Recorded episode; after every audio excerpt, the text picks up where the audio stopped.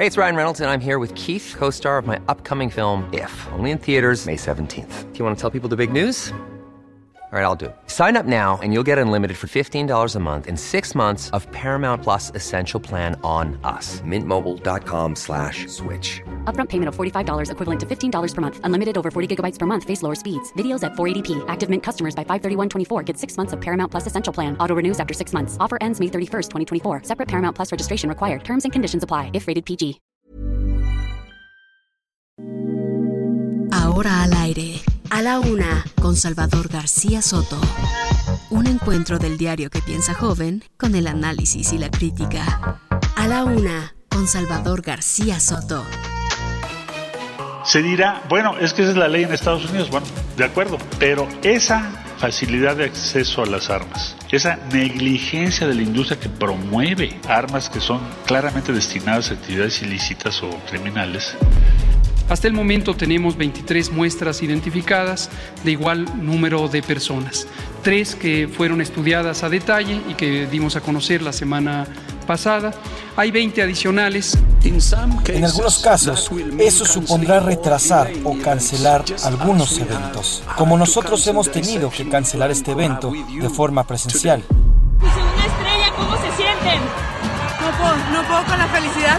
La verdad es que estoy llena de emociones, habla del trabajo que hemos hecho como equipo. Pues eh, agradezco, pero estamos hoy en este momento dedicados a la Ciudad de México, es lo que nos corresponde. Será hasta el 2023 que ya pueda hablar libremente sobre este tema. Pues ya veremos en 2023. La compañera de Amarillo, compañero, perdón. Buenos días, no pasa Ofrezco disculpa, es que eh, la, miopía, la miopía. Ya, ya me lo voy a cortar nada más el próximo año.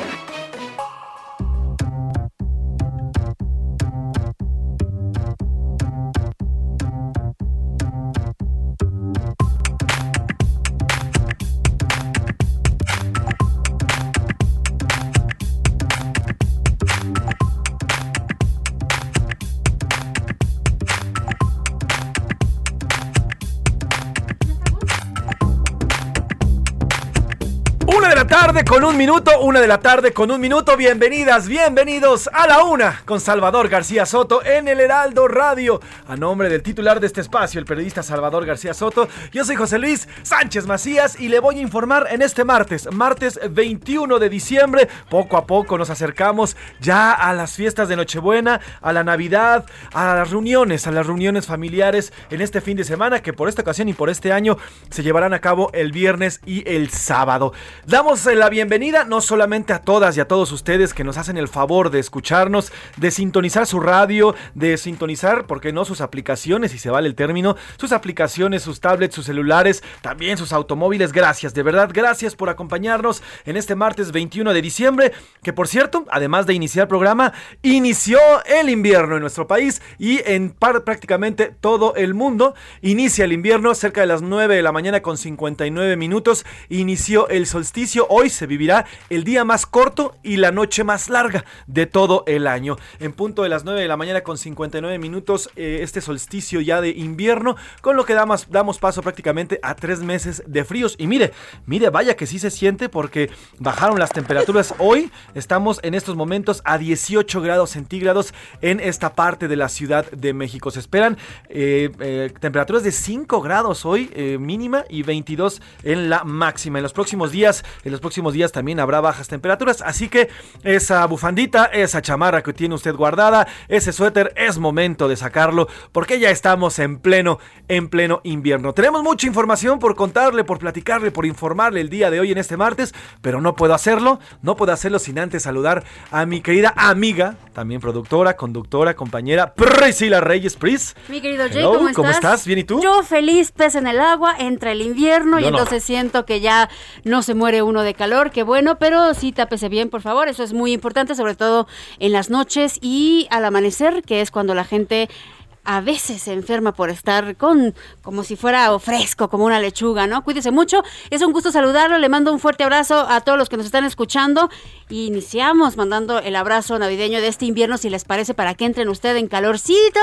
Ciudad del Carmen, Coatzacoalcos, Colima, Culiacán, Guadalajara, La Laguna. Monterrey, Morelia, Oaxaca, San Luis Potosí, Tampico, Tapachula, Tehuantepec, Tepic, Tijuana, Tuxtla Gutiérrez, Villa Hermosa y del otro lado de la frontera a Brownsville. Y a McAllen les mandamos un fuerte, fuerte, fuerte abrazo. Y a Papacho ya todo está listo, la información está lista. Así es, les mandamos un enorme abrazo a todas y a todos que nos escuchan. Tápense bien, mire, me voy a escuchar como mamá, pero cuando salga de su casa, es que así me dice, así me dice mi mamita, a quien le mando un beso, tápate la garganta, tápate la boca, tápate la nariz, tápate el pecho, porque si no te vas a enfermar. Bueno, pues espero que también ustedes lo hagan. Saquen sus bufandas, saquen sus gorros, es momento de taparse. Eh, el invierno durará hasta tres meses, hasta el próximo sábado 20 de marzo de 2022. Mire, un día antes de que eh, pues eso dicen, se estrene el aeropuerto Felipe Ángeles, acabará el invierno y comenzará la primavera. La luz del día disminuye en mayor medida mientras se esté más cerca del Polo Norte. Y bueno, pues así iniciamos esta, esta época invernal que ya mire, en algunas partes como por ejemplo Sonora, Chihuahua, ya comienzan las nevadas, ya hay nevadas, ya hay temperaturas de menos 5, menos 10 grados centígrados en la zona norte de nuestro país. Y ya en, en países como Canadá, como Estados Unidos, ya ellos ya están de plano bajo la nieve y migran justamente en estos, en estas épocas comienzan las migraciones de muchos turistas hacia acá, hacia México, donde buscando el calorcito, ¿no? El calor no solamente del sol, sino de la gente, porque eso sí, los mexicanos para eso somos buenos, para recibir y para cuidar a toda la gente que viene a nuestro país. Tenemos mucha información, Pris, el día de hoy. ¿Qué te parece si arrancamos con esta que eh, en Europa están preocupados? Muchas alertas, le vamos a platicar que la rápida propagación allá de Omicron ha provocado cierres en prácticamente todos los países mientras la OMS está recomendando cancelar los festejos y las reuniones navideñas, tal cual, tal cual, lo dijeron así, un evento cancelado es mejor que una vida cancelada y se me quedó grabado en la mente, escúchelo usted bien, por favor. Tedros Adhanom de nuevamente mandó prácticamente a todo el Consejo de la OMS a su casa, dio una conferencia virtual y ayer les dijo a los líderes de todo el mundo, cancelen las reuniones, cancelen las fiestas, cancelen todo tipo de eventos multitudinarios porque el Omicron, esta variante de la COVID, es mire, y vamos a platicar de eso, es casi igual de contagiosa que el sarampión. Así, así lo están calificando algunos expertos. De transmisible, así que, durísimo también. Entonces, hay países donde, por ejemplo, hace dos semanas, el Omicron, y vamos, vamos a abundar más tarde en ello, pero el Omicron estaba en un 2-5% de los casos. Hoy está en 70%. Sí, eso es una barbaridad. 70%. Ponga atención, ¿eh? eh ahora, no es, no es para nada para caer en pánico, simplemente para que se siga cuidando y reforzar. Recuerde que la pandemia no ha terminado y de repente tenemos estas sensaciones de que ha bajado porque no estamos en olas aquí, en este país al menos, pero eh, tiene muchas etapas y hay muchas variantes y hasta que no le ganemos la lucha con la vacunación, pues seguiremos esta, eh, afrontando estas variaciones que están sucediendo. Entonces, sígase cuidando. Mientras tanto, aquí en México ya son 23 los casos. Ayer se lo adelantó aquí en este espacio y hoy se confirma. El subsecretario de Salud, Hugo López Gatel, confirmó ya 23 casos de esta variante Omicron, una de ellas una nueva allá en Tamaulipas. Iremos hasta este estado eh, de la frontera norte de nuestro país, eh, donde nos platicarán cómo va la atención eh, eh, hay una plataforma que se llama el GISAID, que es la iniciativa global para compartir los datos de la influencia y enfermedades respiratorias, que marca 25, 25 casos. Recordemos que, bueno, pues hay, todo un proceso para identificar este tipo de enfermedad y este tipo de variante en específico, pero por lo pronto ya el gobierno federal confirma 23. Oigan, y hablemos de algo que nos gusta hacer mucho, sobre todo nuestras autoridades, echar la bolita o la papa caliente, como usted le quiera decir. Resulta que el presidente López Obrador dijo que si el INE no organiza la consulta de revocación de mandato, la puede hacer el pueblo. Así es que pueblo, ahí les va, ahí les va la papa caliente. Oye, el presidente, luego de toda esta polémica que se ha generado y de que se va a ir a tribunales, ayer lo platicábamos con la, con, la consejera Claudia Zavala, todo lo que se va a dirimir en torno a esta consulta y la decisión que tomó el pasado viernes el Instituto Nacional Electoral. Bueno, pues hoy el presidente les dice, pues si no lo hace el INE, que es obligación constitucional, que ayer nos lo dijo la consejera que sí lo van a hacer, pues entonces que lo haga el pueblo. Así como más o menos se acuerdan de lo del aeropuerto o lo de la cervecera allá en el norte también. Bueno, pues así, así lo, pretende el presidente. Y mientras tanto no quitan el dedo en el renglón. El canciller Marcelo Ebrard detalló hoy en la conferencia matutina el proceso de la demanda en contra de las empresas fabricantes de armas, 11 empresas a las que el gobierno mexicano demandó por, eh, por eh, la producción, esta producción a destajo prácticamente de armamento y que ah, provocaría, o según el gobierno y esta demanda, provocaría eh, la violencia que vimos en nuestro país. Oigan, y en los deportes, con nuestro querido querido Oscar Mota. Las Rayadas de Monterrey son las campeonas de la Liga Femenil. Un fuerte abrazo para todos los seguidores y para las Rayadas mismas. Eva Espejo se convierte en la primera mujer en ganar el torneo como directora técnica. Y aparte, oigan, ¿se imaginan echarse unos taquitos con el Canelo Álvarez? Sucedió en un puesto de Jalisco. Estas imágenes se volvieron virales hace unos días y fue todo un show. Nos lo va a platicar a detalle Oscar Mota. Que por cierto, partidazo, ¿eh? Partidazo entre las Tigres y las Rayadas ayer. Qué buen encuentro. Estuvieron por ahí también el gobernador Samuel García y su esposa Mariana Rodríguez. Estuvieron en el estadio, un estadio casi lleno, ¿eh? Bastante gente acudió al estadio. Un muy buen partido, un gran espectáculo que la verdad no le pide nada al fútbol masculino, ¿eh? Un buen partido. Ya Oscar Mota nos platicará. Como ve, tenemos muchísima información. Entretenimiento, Pris. Uy, vamos a platicar. Uy, ¿qué le cuento? ¿Qué le cuento? Bueno, eh, ¿se acuerda usted que hemos estado platicando? Bueno, no, no lo hemos estado platicando aquí, pero sí en mis redes sociales se los he estado platicando sobre estos casos de abuso sexual que han aparecido en contra del actor Chris Knott, conocido, muy conocido por ser Mr. Big en la famosa serie de Sex and the City.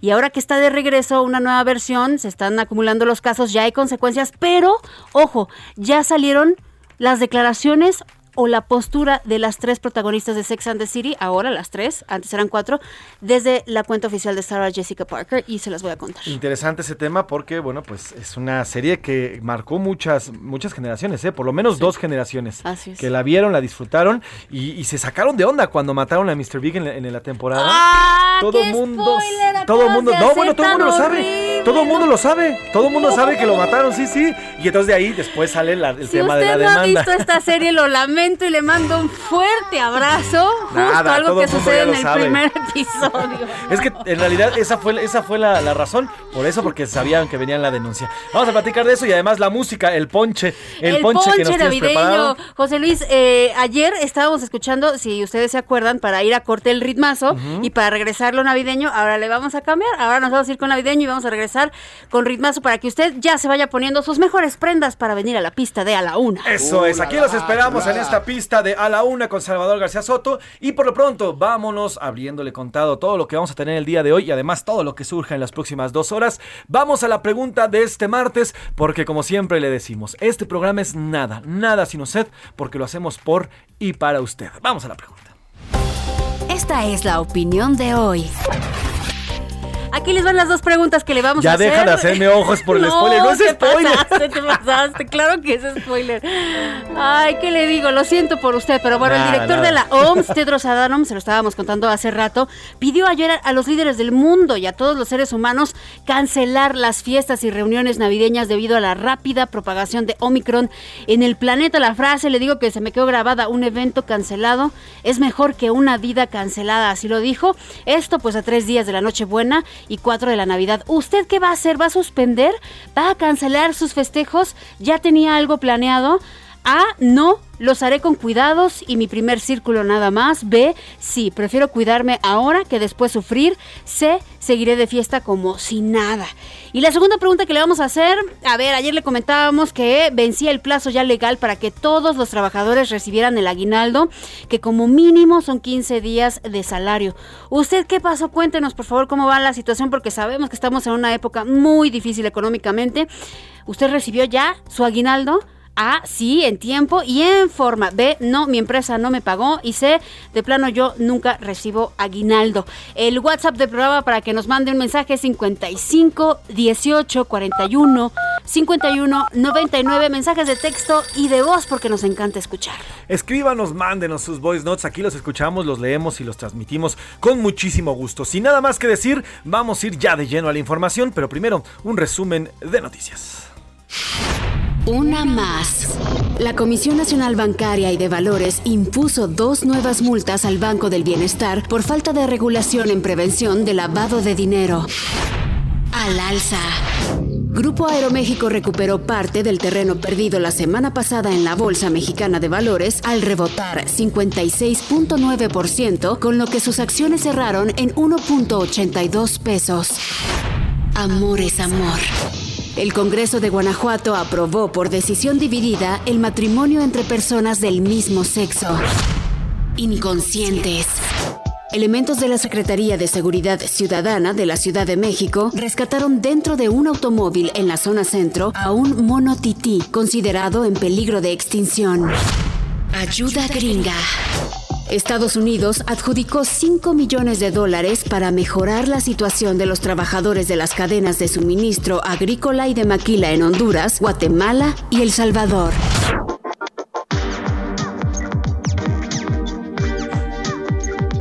Una de la tarde con 14 minutos, una de la tarde con 14 minutos y vamos con la información. De acuerdo con la base del GSAID, en México ya son 25 casos de la variante Omicron. Esta eh, iniciativa que le digo que es a nivel mundial, el cual comparte a través de diferentes bases de datos en todo el planeta diferentes datos sobre eh, las enfermedades eh, respiratorias. En este momento la, toda la atención la capta esta variante Omicron y según el GSAID, en México hay 25, 16 son en la Ciudad de México, 6 más en el Estado de México y tres en Tamaulipas. Bueno, pero no. En la mañanera el subsecretario de Salud, Hugo López Gatel, dio otra cifra. Dijo que son 23 las personas contagiadas por Omicron en nuestro país. Destacó que tienen síntomas leves y que el 70% de ellas no estaban vacunadas. Comentó que el 60% de ese grupo son hombres y hay tres casos importados, 20 más en estudio. Además apuntó que los casos confirmados están en Ciudad de México, Estado de México, Tamaulipas y Sinaloa. Y me parece que leí por ahí que había un caso de una familia de cuatro personas que tenían Omicron. Sí, es, es, una, es un contagio que hubo, eh, parte de, todos estos 23 que, que, confirma el gobierno federal, pero también esta plataforma, que ayer le compartimos justamente los datos de esta plataforma, hoy las confirma el secretario, el subsecretario de salud. Así lo dijo hoy el subsecretario Hugo López Gatel sobre estos 23 casos. Hasta el momento tenemos 23 muestras identificadas de igual número de personas, tres que fueron estudiadas a detalle y que dimos a conocer la semana pasada. Hay 20 adicionales que fueron detectadas por su secuenciación genética en un Instituto Nacional de Salud. Este instituto todavía no ha completado lo que está obligado a hacer, que es informar al Sistema Nacional de Vigilancia Epidemiológica. Así lo informó y veremos cómo va avanzando porque ya mm, ahorita le vamos a contar cómo es que crece y crecen los contagios a nivel mundial. Y mire, el doctor Alejandro Macías, exar de la influenza en México, subió este mensaje a su cuenta de Twitter. El sarampión es la enfermedad infecciosa más contagiosa que se conoce. La variante Omicron de COVID-19 se parece ya al sarampión en su capacidad de contagiar. Recuerde usted que es algo que está en proceso de investigarse y conforme van apareciendo o arrojando resultados estudios, pues pueden hacer este tipo de declaraciones. Mientras tanto, el canciller Marcelo Ebrard informó también en la conferencia que mantiene una estrecha comunicación con el, eh, eh, el señor Anthony Blinken, el secretario de Estado de Estados Unidos. ¿Por qué? Bueno, pues porque hay un amplio tránsito entre ambos países, entre México a Estados Unidos, de turistas sobre todo. Y en medio de que se podría convertir en una nueva crisis sanitaria, sostuvieron esta mañana una reunión virtual para hablar del tema de los cruces en específico frente a la variante Omicron, que por cierto les informo que a las nueve y media estaré por indicaciones del presidente en la eh, llamada en Zoom, una reunión ministerial sobre la variante Omicron convocada por el secretario de Estado de Estados Unidos. Vamos a participar a las nueve y media de la mañana. Hasta el momento no han informado qué es eh, el resultado de esta reunión, pero seguramente ah, hablarán de estas medidas. Recuerde que si usted tiene planeado viajar a los Estados Unidos, si lo va a hacer vía aérea, tiene que llevar una prueba COVID de no más de 24 horas, una prueba COVID negativa. Además, tanto para la forma aérea y forma terrestre, usted tiene que eh, llevar y mostrar su documento que compruebe que ya recibió las dos vacunas de las aprobadas por la OMS. Oiga, y ahora nos vamos a enlazar con nuestro corresponsal Carlos Juárez porque nos va a hablar de la variante Omicron, pero en Tamaulipas, una mujer de 48 años es la primera habitante de ese estado que dio positivo a Omicron. Eh, te saludamos, querido Carlos Juárez, ¿cómo estás? Charlie, buena tarde. Hola, ¿qué tal? Muy buenas tardes, qué gusto saludarlos a ustedes, todo el auditorio desde Tamaulipas, en donde una mujer de 48 años de edad se convirtió en la primera tamaulipeca en dar positivo a la variable Omicron de COVID-19. Ella desde Altamira se encuentra aislada, confirmó la secretaria de Salud a través de un comunicado de prensa el día de ayer. Gloria Marina Gamboa manifestó que Tamaulipas se convierte en la tercera entidad con casos de esta variable, pues en la Ciudad de México pues están la mayor cantidad, así como también el Estado de México. De acuerdo a los datos obtenidos, la mujer se encuentra estable, aislada y bajo vigilancia médica. Su caso fue confirmado luego de una búsqueda intencional que se está llevando a cabo por parte de la Secretaría de Salud de Tamaulipas para detectar este tipo de casos. A la mujer se le detectaron síntomas el pasado 30 de noviembre y se tomó la muestra el 3 de diciembre, confirmándose el día de ayer el positivo. Además, indicó que hay otra persona de sexo masculino sospechosa a estar contagiada de esta variable, pero sus análisis todavía no están eh, en Tamaulipas, siguen en la Ciudad de México, en donde se espera que se dé la confirmación o descartar este caso de la variable Omicron aquí en Tamaulipas. José Luis, Priscila, este es el primer caso en Tamaulipas, en donde, bueno, pues obviamente los focos de alarma están encendidos y se le pide a la población tener mayor cuidado y prevención para evitar más contagios del coronavirus. Este es el reporte, José Luis. Carlos, eh, dos preguntas. Una, ¿se sabe si esta mujer tiene ya su esquema de vacunación completa? Dos, ¿se sabe si viajó a algún lugar o dónde se contagió? Las autoridades no han dado a conocer eh, si esta mujer habría eh, estado en algún país de Europa o de, o de Sudáfrica, pero lo que sí te puedo comentar es que según lo que están reportando las autoridades, es que no estaba con un esquema completo de vacunación. Lo que sí este, envió manifestar es que las autoridades han reportado lo que vienen siendo los dispositivos de filtros de seguridad en los aeropuertos, puertos, así como también en la frontera, derivado a que actualmente pues hay un, cruce importante de paisanos por Tamaulipas. Eso te quería preguntar, querido Charlie, ¿cómo han eh, pues, aumentado estos, estas medidas de seguridad en la frontera, sobre todo en los cruces terrestres, porque como sea a nivel aeroportuario, en los aviones, pues sí hay una mayor seguridad, pero en los cruces terrestres, eh, ¿cómo es que las han reforzado estos, estas medidas? Se han, se han colocado filtros, incluso te puedo comentar de que se están entregando cubrebocas a las personas que están ingresando al país. También se está pidiendo que, pues, por favor, eh, pues eviten estar en reuniones muy grandes y también pues el extorta pues a que puedan contar ojalá con las vacunas. Eh, sí hay filtros, sí están este, haciéndose algunas revisiones, pero lo que más destaca es que se les entregan cubrebocas a las personas que van ingresando a Tamaulipas. Bueno, pues estaremos siguiendo muy de cerca porque al final Tamaulipas y toda la zona fronteriza es un lugar y son zonas donde puede, por ahí pueden ingresar más casos de Omicron. Te mandamos un abrazo hasta Tamaulipas, querido Carlos, buena tarde.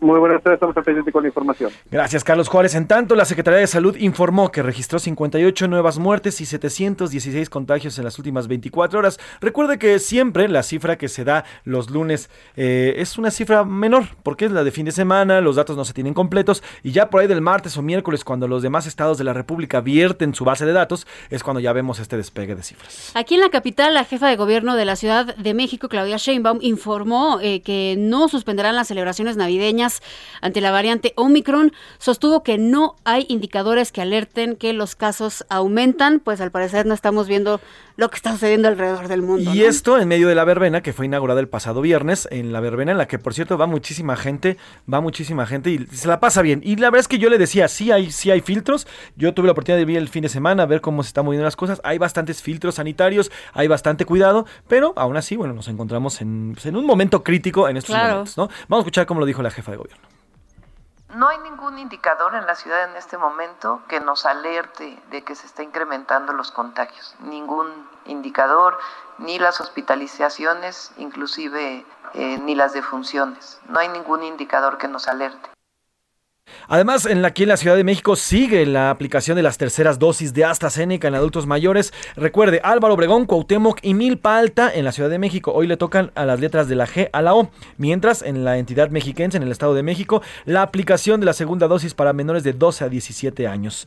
Y del mundo, PRIS, hubo un fuerte llamado. Pues mire, la Organización Mundial de la Salud está pidiendo no festejar Navidad y Año Nuevo ante la amenaza de Omicron. Escuche usted. All of us are sick of this pandemic. All of us want to spend time with friends and family.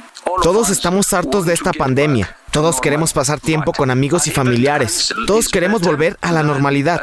Pero un evento cancelado es mejor que una vida cancelada. Es mejor cancelar ahora y celebrar más tarde que celebrar ahora y llorar después.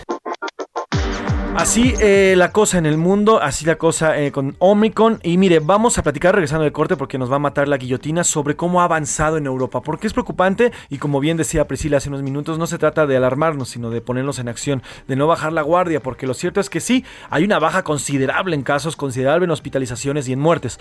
Pero nos encontramos en un momento decisivo. En el momento exacto en el que estamos viendo la ola, como dirían por ahí, y movernos, quitarnos para saber y para tomar buenas decisiones. Incluso por ahí eh, leí, y ahorita le voy a buscar eh, exactamente el dato, pero había la publicación de un científico que está muy en contacto con este tema de COVID, informando, que decía que algo podría ser muy riesgoso si se juntaba, una persona se puede contagiar, por ejemplo, de una variante Delta y también de una variante Omicron. Y entonces ahí habría un problema. Entonces sí hay que tener mucho cuidado y hay que seguirse protegiendo. Oiga, llevamos ya casi dos años de que aprendimos algo, lo aprendimos sin duda alguna. Así es, regresando a la pausa le contamos qué está pasando en el mundo. Por lo pronto vamos a ir a un corte comercial, Priscila, pero no podemos irnos sin música. Ahí les va algo de Francis Albert Sinatra, o sea, Frank Sinatra, una canción que originalmente, fíjese, es una canción navideña, pero empezó siendo una canción para pedir que nevara porque estaba una ola de calor en ese momento que era por ahí de los años 45 y ya se convirtió en una canción navideña, es Let It Snow con Frank Sinatra. Vamos a una pausa y regresamos aquí en A la Una. Oh, the weather outside is frightful, but the fire is so delightful. Since we've no place to go, let it snow, let it snow, let it snow. It doesn't... Escuchas a la una con Salvador García Soto. En un momento regresamos. Sigue escuchando a la una con Salvador García Soto. Ahora, la rima de Valdés. O de Valdés, la rima. ¿Qué pasó con la consulta? ¿A dónde se fue a parar? ¿Ya no se va a realizar? Ah, caray, eso me insulta y la duda se me abulta en la cabeza, carajo, pues dicen que es mucho trabajo realizarla y no se puede, pero que ni duda quede que este ha sido un golpe bajo. Yo pregunto, compatriotas, ¿ustedes a quién le van? O sea, ¿de qué lado están? ¿Y por qué lado tú votas? Porque no entiendo ni jota entre el INE y el gobierno. Este pleito ya es eterno. Parecen perros y gatos, porque algunos se hacen patos o gansos. Váyanse al cuerno. Esta consulta fallida ya nos costó a los mexicas. ¿Usted cómo califica? Yo ya ni veo la salida. Es que en verdad no está chida la pelea de estas dos partes. Y eso que apenas es martes, ya veremos lo que pasa. Total, que tú pagas raza, más te vale que no te hartes.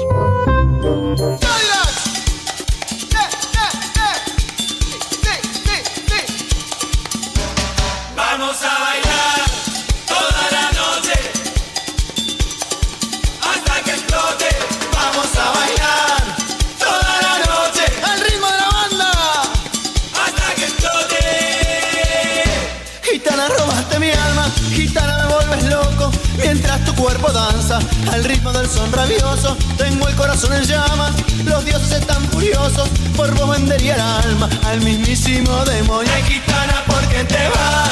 Mi cruel demonio, sos una daga dorada atravesando mi corazón roto. Ay, gitana, ¿por qué te vas? Una de la tarde con 32 minutos, gran ritmo, gran, gran ritmo, los fabulosos Cadillacs. Es correcto. Gran, amo esta canción, es muy, muy buena, muy rítmica y además sí, te, sí te llama la fiesta, ¿eh? Sí, desde 1992 estamos bailando, esto ya se convirtió en el soundtrack de nuestras fiestas. Eso sí, la gente la, llama Vamos a bailar toda la noche, se llama Gitana la canción, nada más para que usted se lo aprenda, pero nos pone muy de buenas. Ya es martes y Priscila nos llama a la mera, mera fiesta en pleno martes total. Esto ya es vacación, ya Esta estamos es la posada de a la una. Esta es de nuestra posada Sí. y bailando, ¿no? Desde el lunes se los dije, esto es una posada, nos estamos acompañando y estamos bailando y tomando un ponchecito musical. Eso, así que yo le recomiendo que si en estos momentos está usted en la oficina porque le tocó trabajar, o en su casa, o haciendo la comida, o en su coche, escuche esto y mueva los hombritos rico. Al ritmo de la banda, al compás del son, toda la noche, siguiendo la luna. Al ritmo de la banda, al compás del son,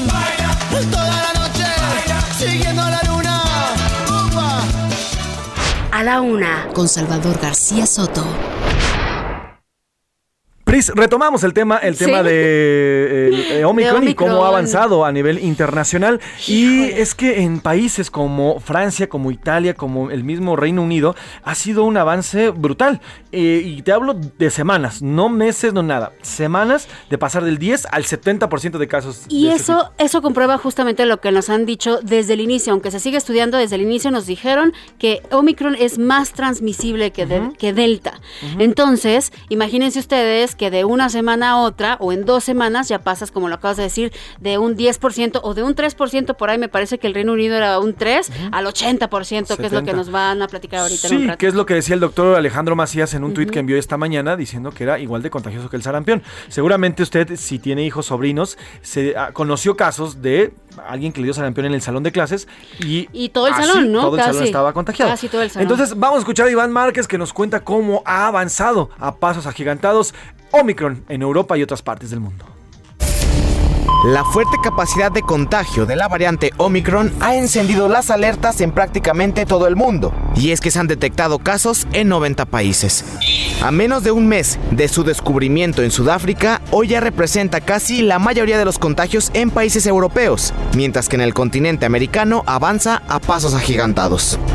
En Londres, por ejemplo, pasó de 2 a 80% de los casos en dos semanas, siendo el país con más contagios de la variante con 10.000. Estados Unidos es el tercero con más casos, con poco más de 1.000, pasando del 3 al 73% en contagios en tan solo dos semanas. Francia cuenta con al menos 240 contagios por esta variante, a pesar de tener más del 70% de la población totalmente vacunada. Mientras que en Holanda acaban de declarar un nuevo confinamiento estricto ante el temor de Omicron, pues su propagación en ese territorio casi llega a los 200. Pero México no está exento de esta situación, pues ya son 23 casos identificados, de acuerdo con el subsecretario de Salud, Hugo López Gatel. Esta nueva semana abrimos con una reducción sustancial de menos 19%, 19% menos que la semana previa y estimamos que cerraremos la semana todavía con una reducción de al menos 10 puntos porcentuales. Lo que vemos hasta este momento es una tendencia de reducción que ha sido sostenida ya por varios meses. Tenemos un poco más del 10% de las camas COVID ocupadas. Así, la nueva variante se está propagando rápidamente por todo el mundo, ocasionando nuevas restricciones y temor entre la población. Para la una con Salvador García Soto, Iván Márquez. Pues a ponerse, a ponerse al tanto, a cuidarse, a protegerse. Si usted va a tener reuniones, y va a ir a acudir a reuniones, cuídese, cuídese mucho, mantenga el círculo cercano. No es momento de hacer nuevas amistades, la verdad, no es momento de acercarse.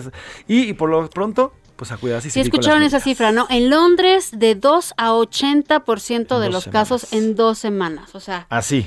Así está pasando. Oye, rapidísimo, antes de cambiar de tema, Pris, lo que nos contabas de este de esta eh, unión que puede ocurrir entre Delta y Omicron. Sí, eh, justamente esto fue algo que advirtió Paul Borton, él es el director médico del fabricante de vacunas Moderna.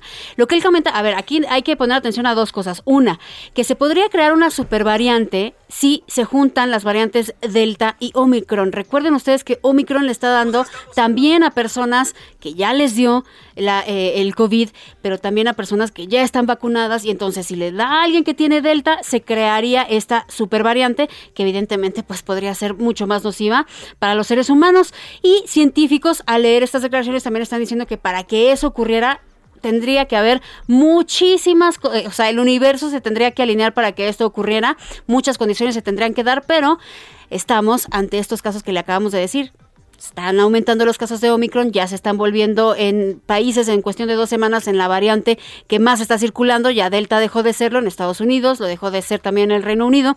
Entonces, eso es lo que hay que tener cuidado. Y nada más, aunque suene un poco repetitivo, lo hemos comentado en este programa, cuando empezó eh, la pandemia, cuando nos dijeron que no saliéramos, que no, más bien, que salí que no pasaba nada, que no estuviéramos en cuarentena. Recuerden ustedes que todos tomamos la decisión de empezar a cuidarnos antes de que las autoridades nos lo dijeran por lo que estábamos viendo en el mundo. Este es el mismo caso. Y no quiere decir que usted vaya y se encierre en cuatro paredes y esté en un rincón. No, no, no pero recuerde que no baje las medidas de cuidado, porque ahorita está pasando algo importante en la pandemia que no termina respecto a una nueva variante llamada Omicron. Y de esta pandemia nos vamos a la pandemia de la cual no se puede librar al parecer nuestro país, no hay vacuna al parecer y tampoco hay cura. La pandemia de la violencia, sin freno. Ahora atacaron, ayer le platicábamos y nos platicaba Gabriela Montejano, nuestra corresponsal allá en el estado de Guanajuato, con quien vamos a hacer enlace ahora mismo, nos platicaba del fin de semana violento que se vivió en esta entidad. Bueno, pues eh, ayer atacaron a tiros durante un sepelio en un panteón en San Francisco del Rincón eh, en la tarde de este lunes. Gabriela Montejano, cuéntanos de esta nueva nuevo ataque durante un sepelio. Buenas tardes. Hola, ¿qué tal? Muy buenas tardes. Así es, pues lamentablemente Guanajuato continúa en medio de estas situaciones de violencia. Dos muertos y tres lesionados fue el saldo que dejó este ataque en un sepelio que se desarrollaba en el Panteón San Francisco en la colonia San Miguel Plus. La Fiscalía confirmó ya esta mañana que fue a las dos de la tarde de ayer cuando se reportaron los disparos de arma de fuego al interior del Camposanto. El momento quedó grabado en un video en el que se observa cómo las personas pues se encontraban haciendo oración con algunos cantos cuando de pronto se escuchan las detonaciones de arma de fuego que los obliga pues a resguardarse. El cortejo fúnebre ingresaba al panteón cuando sujetos en una motocicleta llegaron y dispararon contra los asistentes. Un hombre identificado como Francisco de 21 años de edad murió al interior del cementerio por los disparos que recibió mientras que Alonso, de 23 años, fue trasladado al hospital en donde falleció debido a la gravedad de las heridas. Eh, lesionados resultaron dos hombres de 38 años y 19 años de edad, así como una mujer de 23 años de edad, quienes reciben atención médica. La Fiscalía informó que la unidad de homicidios pues lleva a cabo ya las indagatorias correspondientes para esclarecer estos hechos. Este es mi reporte desde el estado de Guanajuato. Fuerte, Gabriela, que nos cuentas. ¿Te parece si escuchamos este momento que nos narras cuando pues prácticamente accionan las balas, accionan las armas de fuego mientras está el sepelio? Vamos a escucharlo.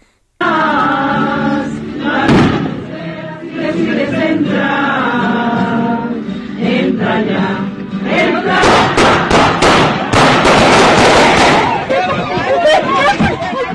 Terrible, terrible. Esto ocurrió en San Francisco del Rincón, allá en Guanajuato, ¿correcto, Gabriela? Así es.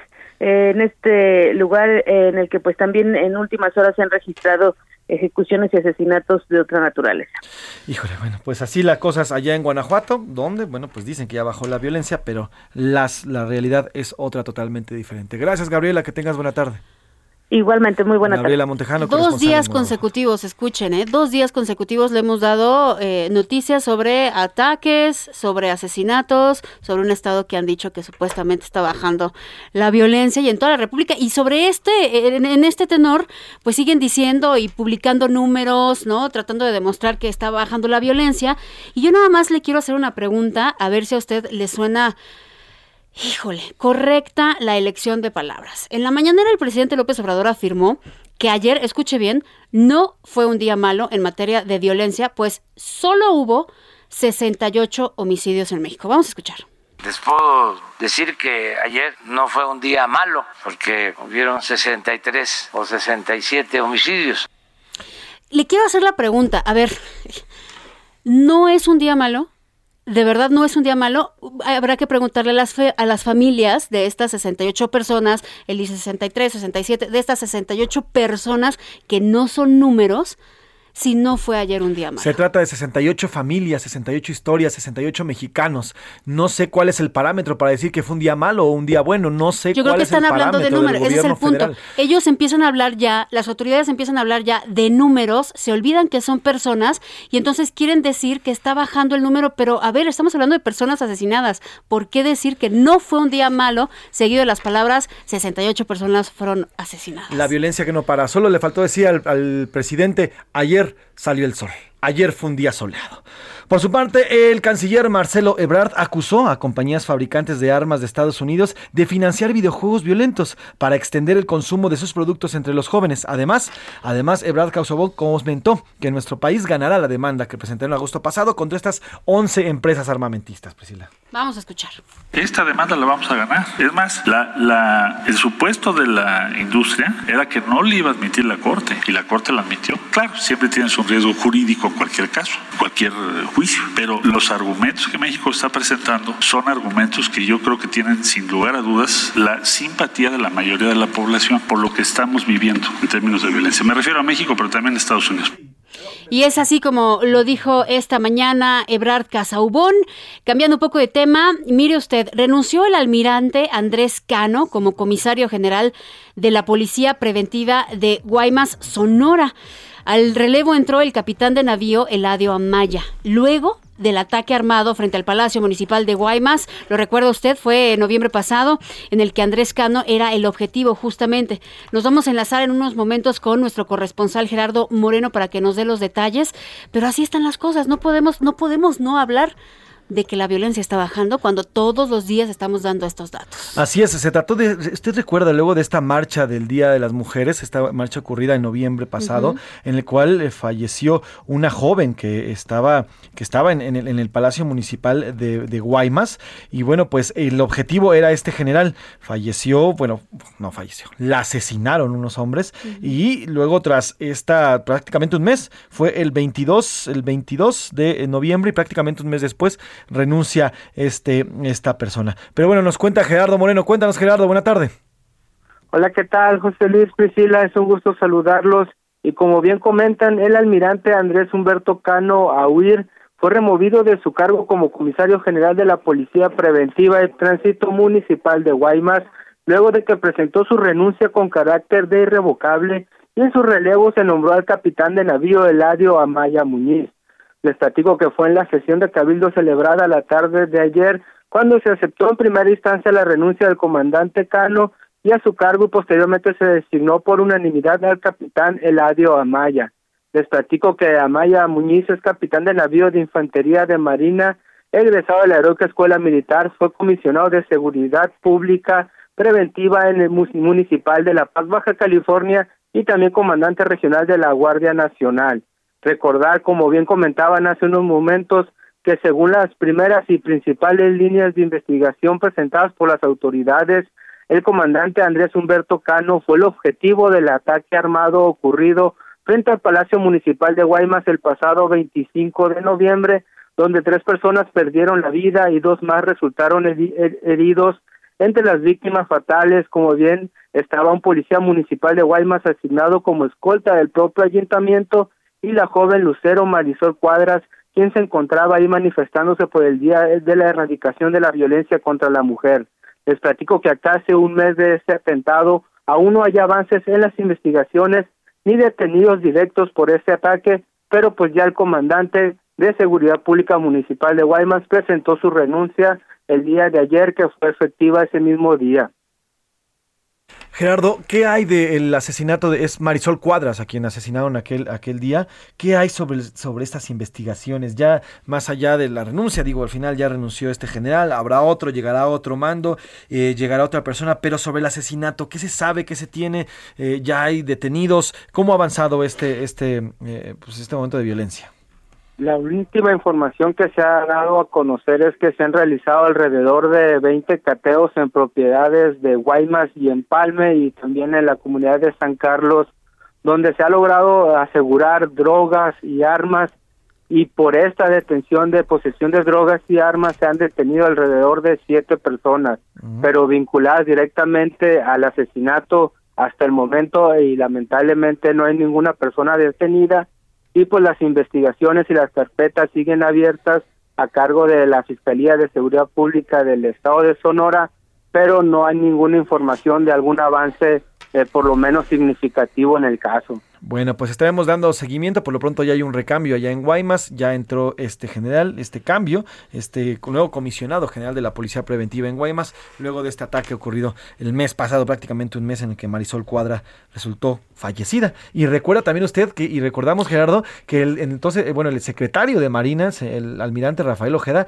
llamó como daño colateral el asesinato de esta, de una manera joven, muy de esta fría. joven. Entonces, bueno, pues el caso no, el caso no se ha cerrado, el caso sigue en investigación y ya hay un recambio allá en Guaymas. Gracias, Gerardo, te mando un abrazo. Gracias, Gerardo. Muy buenas tardes. Ese día tres muertos, ¿no? Eh, fue el caso de esta mujer, también Marisol el Cuadras, caso ajá. de el sicario y un policía también municipal. Sí, así es que se encontraban, recordemos, luego luego de la marcha se encontraba eh, Marisol haciendo una pinta en el, en el piso de- del Palacio Municipal y pasó una persona y rafagueó con intenciones de matar a este guardia que ahora ya ha renunciado. Y cambiamos de tema. A la una, con Salvador García Soto. Oye, sobre la consulta, Priscila, la consulta que esta semana al parecer se va a llevar todas las mañaneras Oye, posibles, sí. todos los temas y, al- y también todas las columnas y, y análisis políticos que se hayan y se vayan a hacer. El presidente López Obrador afirmó que si el INE se niega a hacer la consulta de revocación de mandato, ¿quiénes la podrían hacer? Pues los ciudadanos, y es lo que les decíamos al inicio del programa, ahí les va la papa caliente, ahí nos va la papa caliente. Los ciudadanos podrían organizarse, dice así Andrés Manuel López Obrador, para realizarla, pero en la mañanera pidió esperar el debate y la resolución del Tribunal Electoral del Poder Judicial de la Federación. Vamos a escuchar. Corresponde al INE hacerlo. Además, es un mandato constitucional, pero si se negaran, los ciudadanos podrían hacer la consulta. Se organiza el pueblo. Así es, bueno, pues a, a las consultas del pueblo hemos visto que pues siempre le, le han gustado al presidente, así lo hizo con el, con el aeropuerto, así lo hizo con esta... eh, la termoeléctrica también, así lo hizo también con, con eh, la cervecera Constellation Brands. En fin, le encanta, le encanta esta de las consultas. El INE ya dijo que no, que sí la va a hacer, solamente está pidiendo el dinero porque al final cuesta, la democracia cuesta, tener, tener democracia cuesta, hacer algo cuesta. A ver, díganle al presidente o al gobierno federal, les vamos a bajar los recursos para no para eh, el, el tren quieras. Maya, para el tren Maya. No, pues no hay recursos. Hazlo como puedas y como quieras. Que no, lo- no pueden hacerlo, bueno, entonces que lo construya el pueblo. Sí, exacto, que lo construye el pueblo. O la refinería, le vamos a quitar dinero. No, pero no podemos porque necesitamos el presupuesto. Ah, ah, bájense los sueldos, bájense los sueldos, señora Racional, bájense los sueldos a todos los directivos de que están construyendo el dos bocas. Con eso hacen un ahorro y le construyen. La democracia cuesta, tal cual. Y en la falta, la falta de, de presupuesto es lo que está argumentando el INE. Sí, mire, estas, todas estas declaraciones llegan eh, del, del presidente, justamente la que acaba de escuchar ahorita, después de que ayer el secretario ejecutivo del INE, Edmundo Jacobo, comentó que la consulta de revocación de mandato podría retrasarse y cambiar de fecha, era lo que ya le estábamos comentando, en caso de que siga la falta de recursos, pero agregó que el INE se vio obligado a posponer algunas actividades o enfrentaría demandas por no pagar a personal y servicios. Eso también te traería este tipo de consecuencias. Actualmente la consulta está programada para el 10 de abril próximo. Así es, pero bueno, pues veremos qué es lo que ocurre después de que se vaya a tribunales. Mire, hoy, ayer por la tarde, por la noche, el consejero presidente del INE, Lorenzo Córdoba, hizo todo un desglose del costo de esta, de esta revocación de mandato y puso cada rubro y el costo y el monto de lo que se tiene. Por ejemplo, la campaña de difusión tiene un costo de 27.2 millones de pesos.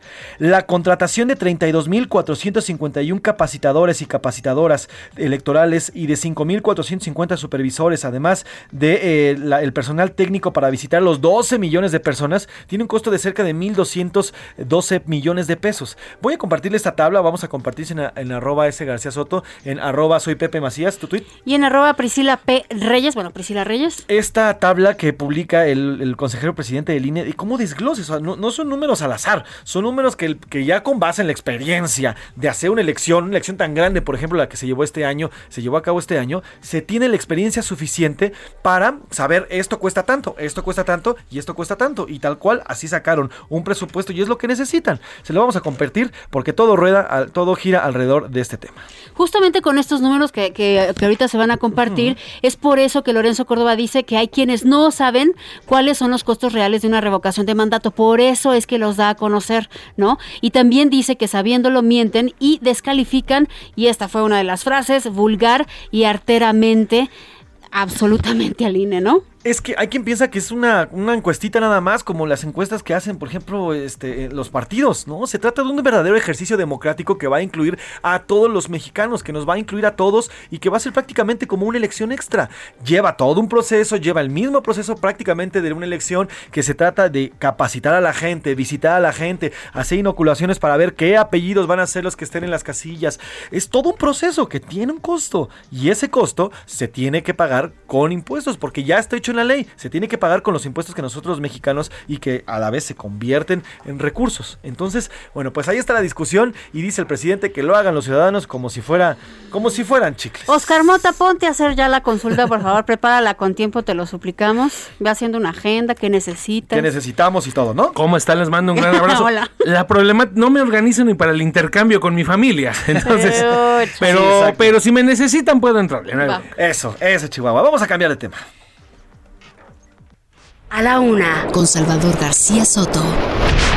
Oigan, eh, en, esta, en, esta, en esta temporada navideña ha habido una demanda de, de- de los usuarios que ya somos cada vez más quienes eh, participamos y contratamos servicios de aplicaciones de movilidad como Uber, eh, como Cabify, Didi. como Didi. Bueno, pues esta semana ha surgido un tema muy importante porque el costo, el pago, el costo de estas aplicaciones ha aumentado casi 250%. Es decir, trayectos que costaban antes 35, 40 pesos, hoy se elevan hasta 150 o 200 pesos.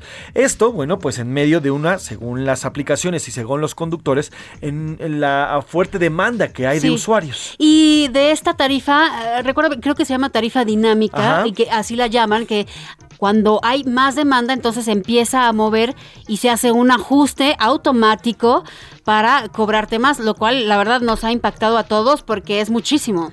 En teoría, esta tarifa dinámica, cuando Uber era Uber, un verdadero Uber, y no en el engendro que se ha convertido, Ay, sí. porque ya no es nada de lo que era Ahora, antes. ahora es Uber. Algo así, porque ya es un verdadero engendro. Ya esto de que te ofrecen agua, de qué quieres Bueno. escuchar, todo eso, todo eso ya se ha acabado. Vamos a platicar de ese tema justamente regresando, Regresando. de la pausa, porque ya hay, ya se manifestó el gobierno capitalino al respecto y ante este aumento exponencial. Y se está lavando las manos también, ¿no? No, digo, al Yo final- no tengo nada que ver, dicen. Al final se trata de, de aplicaciones y Dicen. Supuestamente se autorregula. Lo cierto es que no, es que está aumentando los precios a pesar del el aumento de automóviles. Regresamos con ese tema, Priscila, pero nos Sí. vamos a ir con música. ¿Se acuerdan de los Vasquez Sound de esta niña que nos conquistó cuando hizo el cover de Adele Rolling in the Deep? Bueno, ellos ya se desintegraron, pero hicieron un tema navideño llamado Navidad, Navidad. Vámonos con eso a la Vámonos a una pausa y regresamos aquí en A la Una. Campanas de metal, canciones del ayer. Todo suena porque Dios quiso nacer. No existe. Escuchas A la una con Salvador García Soto. En un momento regresamos. Ya estamos de vuelta con A la una con Salvador García Soto.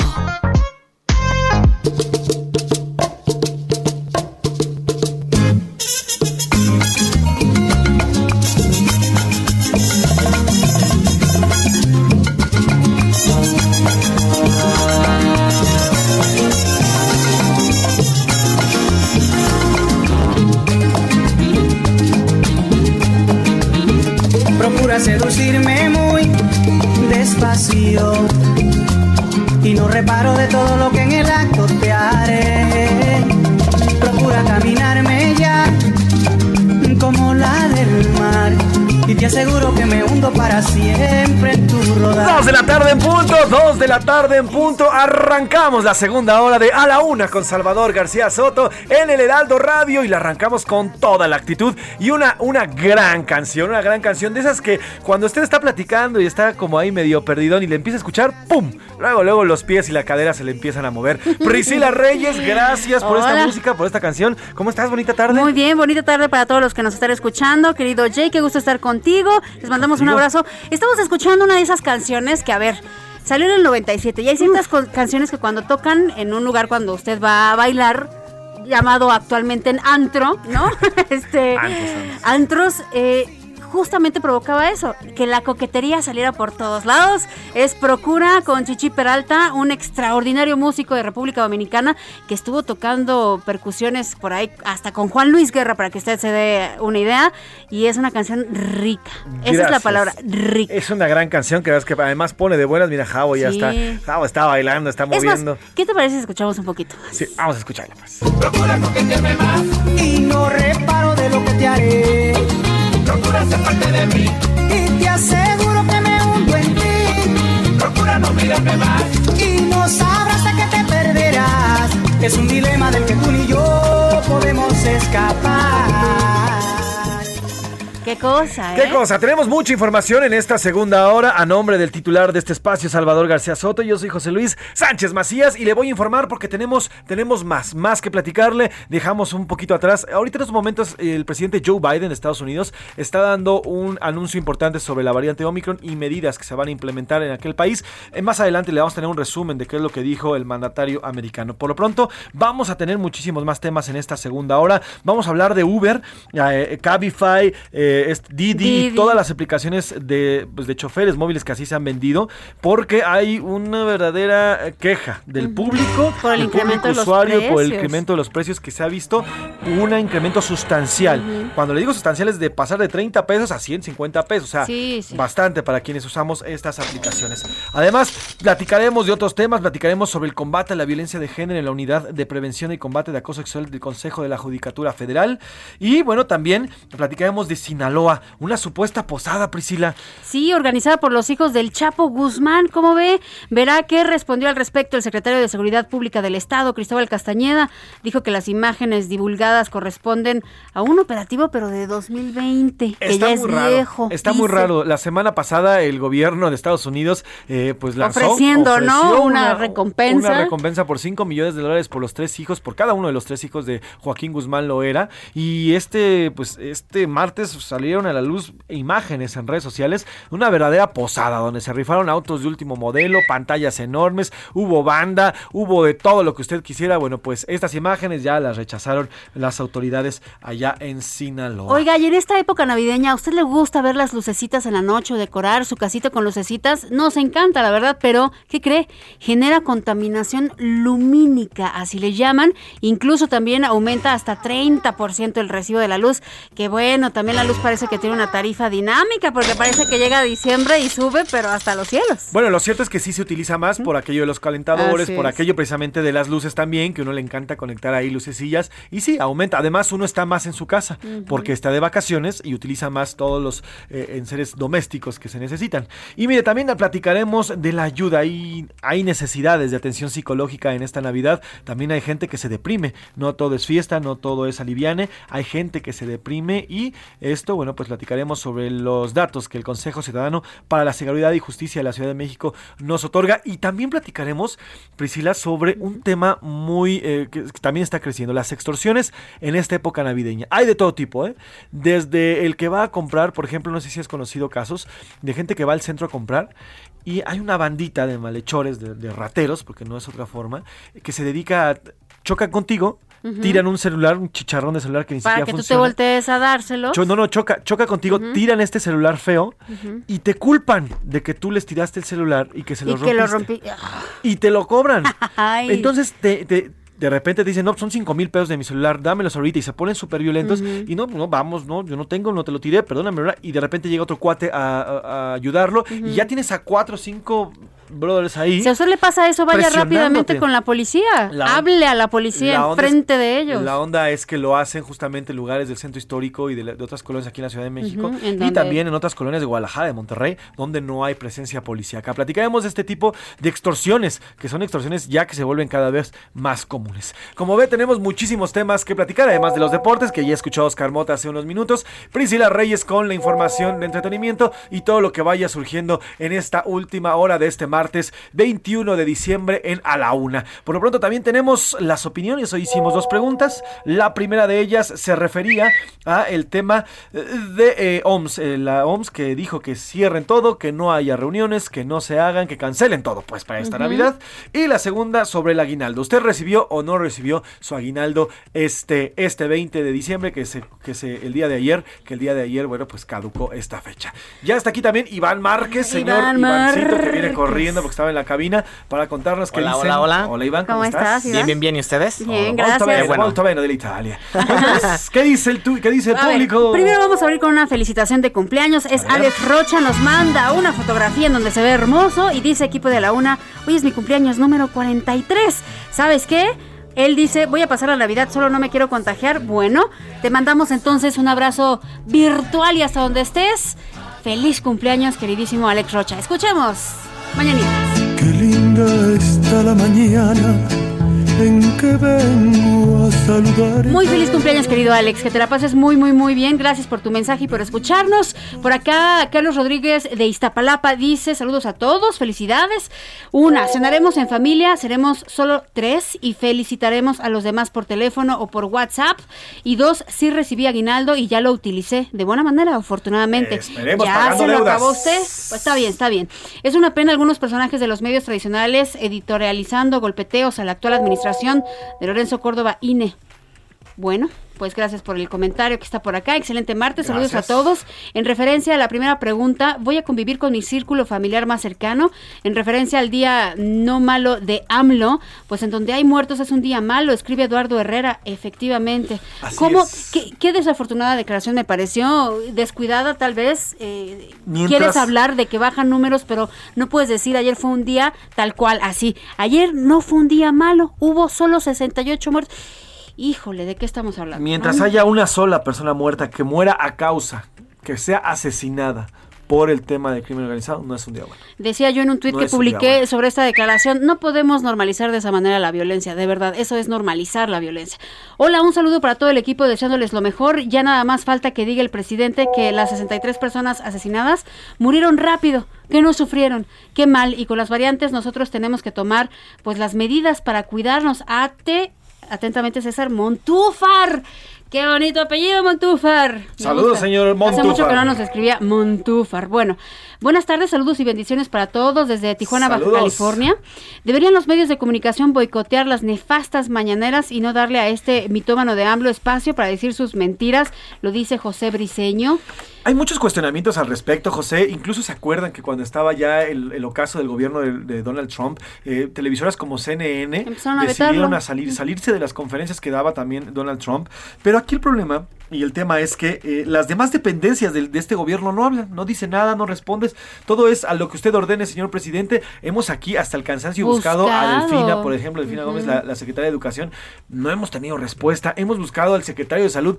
No hemos tenido respuesta. Hemos, mire, pe- pedido a Laura Mendiola, que es nuestra coordinadora de entrevistas y que le mandamos un abrazo, ha pedido a todo el gabinete legal y ampliado. Y no y ninguno quiere hablar. Todo el mundo, no, pues déjame ver, a ver si puede, a ver si me dejan. a ver". O sea, literalmente, el presidente es el que lleva y manda. Además, bueno, pues lo que diga un mandatario siempre va a ser nota. Saludos a todos. Existe un mar de diferencia entre este y el año pasado. Fui al IMSS y veo con agrado que el módulo de detección de COVID está vacío. Hace un año era un caos. La celebración de fin de año solo será con mi familia nuclear, lo dice Ramiro Santillán. Por supuesto que hay una gran diferencia, pero es lo que estábamos diciendo. Esta pandemia es de ciclos. Baja, sube, baja, sube, baja, sube y ahorita estamos ante un momento muy delicado que está empezando en Europa, ya llegó a Estados Unidos y pues en algún momento nos va a alcanzar. Ya tenemos 23 casos oficiales dichos por Gatel, 25 dichos por el G-Site, ¿no? Así es. Eh, muy demócrata el tipejo de Lorenzo Córdoba y los consejeros, pero el sueldo no se lo bajan, lo dicen por acá. Bueno, hola José Luis y Pris. En estas fechas navideñas, mi familia y yo hemos decidido realizar las normas del año pasado, es decir, no ser más de 10 personas en la casa y que el lugar cuente con ventilación. Postdata, José Luis me spoileó lo de Mr. Big, tal cual lo están diciendo. Ya no digamos más, por Ya no favor, porque hay más personas que tal vez no escucharon Perdóname, eso. no sabía que no lo había visto usted, pero bueno. Ahí está, ya no lo voy a repetir. Ya estamos a 20 de diciembre, ya si no lo vio también. Ay, mira. bueno, Salió el está primero de bien. diciembre, no ya. No es con falso. Ya van 20 días. Exacto, no es falso, pero se exagera. Oigan, aquí hay un mensaje, a ver si este sí se escucha, me la voy a rifar, no lo he escuchado, vamos a ver qué dice y si no, bueno, si está si está groserón lo voy a quitar, pero aquí hay un mensaje de voz, permítame un segundo, ahí le va. Ahí te están escuchando Rogelio a Prado, ti. Atizapán de Zaragoza. Saludos Rogelio Prado que nos escucha en Atizapán de Zaragoza. Y ahora sí que dice Twitter. En Twitter, la primera pregunta acerca del Omicron. La pregunta tal cual, ¿usted suspenderá o cancelará su festejo? De manera rotunda, 57%, la gente se va a cuidar. Dice, no, los haré con cuidado, obviamente Mira, afirmando que un núcleo familiar. Sí. El 36% sí, prefiero cuidarme. De igual forma van a llevar a cabo sus reuniones, pero de manera cercada. Y el 7% no pasa nada. 7% no pasa. ¿Quiénes son esos 7%? Sí, no, díganme, ¿quiénes son esos? A ver, ¿estarán vacunados esas personas? Porque nada falta que no se hayan vacunado. Mire, la verdad que bueno que en nuestro país no existe este movimiento tan... Lo hay, pero no está tan grande, no es tan, Tan grande, marcado, tan ¿no? marcado como en otros países como eh, Estados Unidos y ¿Hablas otros de los países antivacunas? europeos, exactamente, los antivacunas que rechazan la vacuna. ¿eh? Eh, afortunadamente en nuestro país la gente sí se quiere vacunar. Mire, en Nueva York están ofreciendo 100 dólares para que se ponga usted el refuerzo y aquí las filas son enormes, enormes para recibir este esta vacunación. Ya lo veíamos hace una semana. Pero pues. hay regiones, hay regiones en la sierra, por ejemplo, en la sierra queretana, en donde no se quieren vacunar, hay poblaciones remotas que no se quieren vacunar, y lo que usted debe de entender es que lejos de la lucha que es la que están manejando los antivacunas a nivel mundial, que es contra los derechos humanos, que tú me obligues a vacunarme, estamos hablando de una carrera que tenemos que ganarle al virus porque estamos en una pandemia. Si no estuviéramos en una pandemia, pues tal vez usted puede elegir o no presentar una eh, enfermedad de gravedad, pero en una pandemia tenemos que razonar que es la manera de combatir al virus porque si no, las variantes van a seguir pululando hasta que nos den en la torre porque se van preparando. El virus es más inteligente más rápido. ¿Qué más? ¿Qué otra respuesta tenemos? La segunda pregunta acerca de las prestaciones del aguinaldo. Me da también gusto saber ¿Ah, esta sí? Respuesta. ver, dinos, sí. dinos. A ver, a ver. 58% dicen que sí, Ay, en tiempo y forma lo recibieron. Qué bueno, 58%. Las otras dos preguntas, parece mentira, pero 21% cada una. Ajá. Dicen, no, mi empresa no me pagó, lamentablemente. Y la tercera respuesta, con el mismo porcentaje, 21%, nunca recibo aguinaldo. Claro, que Bueno, pueden ser pues, estas personas que están informales. eh, informales. ¿no? Les recuerdo que si usted no ha recibido el aguinaldo es un derecho al que tiene que usted y que es- tiene usted derecho para recibir. Si usted no no tuvo este depósito, no le depositaron en su empresa, le voy a dar un teléfono, saque papel, saque pluma y ahí le va. 800-911-7877 o el 800-717-2942. Ahí usted puede llamar y hacer una denuncia ante la Procuraduría Federal del, eh, de Protección al, al Trabajador. Ahí usted puede hacer esta denuncia. O envíe un correo electrónico a quejas del servicio arroba stps.gov.mx. Le repito, quejas del servicio arroba s de sol T de Tito, P de papá, S de sol, punto gov, punto MX, y ahí usted puede eh, enviar también una denuncia, hacer su denuncia si no recibió su aguinaldo. Pues así está. Pues Así nos vamos está. a ir. Ay, hay que cotorrear un Vamos a ir al cotorreo, vamos a cotorrear, vamos a cotorrear porque ya tenemos mucha información para echar risa también, ¿por qué no? Vamos con el cotorreo. Ya llegó la hora. ¿La hora de qué? La hora del cotorreo informativo. Vamos a empezar contigo, Iván Márquez. ¿Qué traes? ¿Qué nos traes el día de hoy? Primero, una preguntita para amenizar, para tranquilizarnos. bien, a ver, Esta se la han hecho, es muy recurrente y más en un mexicano. Les vuelvo a preguntar. ¿Cuál es su taco favorito? Oscar, José Luis y Priscila. A mí el de pastor, sin duda. Sin duda. dio un orden, dio un- no te saltes, dio un orden, Oscar. Oh, bueno, no, no, no. es que pues me- los dos se quedaron callados. Puedes influir. Los dos se quedan callados. Es que Oscar como que se quedó meditando mucho Yo porque no, está no, complicada. Puedes está influir. complicada. Yo no tengo dudas. Le preguntas un tragón, hombre. Yo no tengo dudas. El que tenga tortilla. No, este. Híjole. Yo- podemos, yo- yo creo tenemos que que decir uno, podemos Uno, decir tres. uno. Ah, bueno, está bien. por eso dije yo el mío, pastor. Carne ya. asada, ¿no? Car- carne asada. O sobre todo, como, como hace. el- ayer estaban hablando de cecina de Yecapixtla y todo eso. Ah. Yo creo que por ahí tendría que ser. Tú, pastor, ya dijiste con pastor, piña o sin piña. Con piña, pero sin cilantro. Ok, ¿y cebolla sí. Sí, cebolla. Planchado o sin planchar. No, sin planchar así, cortadito el trompo. Híjole. ¿Salsa roja o salsa verde? Roja. El taco de Eso, pastor es lo siempre que yo tiene digo. que ir con salsa roja, ¿eh? Es lo mismo que digo. A mí, mi taco favorito, tengo muchos, pero el favorito es el taco de canasto de frijol. Así. Ándale. Así. Híjole. Híjole. En mi caso, de pastor, igual que José ¿También? Luis, pero sin piña. Sin Ah, A mí piña. no me gusta la piña. ¿Y con de la cilantro? que no pica. Ah, bueno. Sí, No, porque- Y Sí, miren, sí, sí. Iván, por favor. Les voy, les voy a dar un Seamos serios. Cada Y quien yo les tiene voy a sus platicar un gustos, tip ¿eh? que es, nosotros que vivimos aquí en la Ciudad de México ca- casi no lo comemos, pero en los ¿Qué? regios, ahí en Monterrey, Ajá. tiene unos tacos riquísimos de una carnicería muy famosa que empieza con ra. Y termina en os. Pero con no unos, con chicharrones, unos tacos de chicharrón de esa carnicería en específico sí. que son una verdadera chulada. Yo cuando ahora que fuimos yo me traje literalmente kilo y medio de ese chicharrón porque son unos tacos increíbles. Mira, estoy babeando ahorita en este momento. Pero bueno, pastor. ¿Qué Le- pasa con les pregunto tacos? esto porque la UNAM, el geógrafo. Baruch Sanguinés, escuchen bien, geolocalizó todas las taquerías de México. No. Espérate, Todas ¿Ciudad de México o. México país? Todo país. ¿Todo el país? ¿Cómo Todo el le país. hizo? Esa O es sea, pregunta se que tardó me tanto hago. tiempo, Bueno, qué bárbaro. bueno, es un- No. Sí, Wow. sí, sí. 1.6 Falso. millones eh, de taqueros. Ah, de taquerías. de Sí, Eugenio sí, sí. Derbez en el meme de no. Qué buen esfuerzo. Imagínense. 1.6 millones. Sí, Órale, tal son- cual. Son, oye, es bastante, bastante. Obviamente, ¿eh? la Ciudad datos. de México capital Ajá, ajá. es el lugar que tiene más lugares, establecimientos, taquerías. Eso es conocidísimo. Te das la una vuelta y hay una taquería. Sí. El 95% de la gente de, de la Ciudad de México tiene un puesto de tacos a 400 metros, o sea, la distancia. O sea, imagínense, salgo de mi casa, una taquería. Camino una cuadra, Otra taquería. Qué chulada, Imagínense. claro, y, y los informales, porque aparte Sí. está la taquería, pero está el señor que siempre se pone en la misma esquina vendiendo. Ese es el que yo persigo, al de los tacos de carne Oye, con fíjate, frijol. te estoy haciendo matemáticas. Con, con base, si si sí, de verdad hay esta cantidad de 1.6. taquerías, hay una taquería por cada 13 personas. Qué Está, chulada. está padrísimo eso. Eso está increíble. Por cada 13 mexicanos hay una taquería. Está increíble. Me encantan eso. los martes de números. Voy a salir aquí con, con estadísticas No, y ahí les va, importantes. si lo medimos por tiempo, 5 minutos es el lapso que tú te tomas, que son Sí, claro, 400 no, metros. para encontrar una taquería, Sí, ¿no? Nunca había Imagínense. hecho ese- esa. Uh, tres- por cada 13 personas hay una taquería. Oye, hay más, hay más taquerías que hospitales en este país. Claro. Ay, Ándale. tenías que dar el dato El da- triste. el dato estábamos duro, el dato duro. contentos. Bueno, es dato duro, yo nada más les Oh, informo que aquí que les diga. Oye, muy Oiga, bueno. ¿Dónde cosa. podemos encontrar esta geolocalización, querido Iván?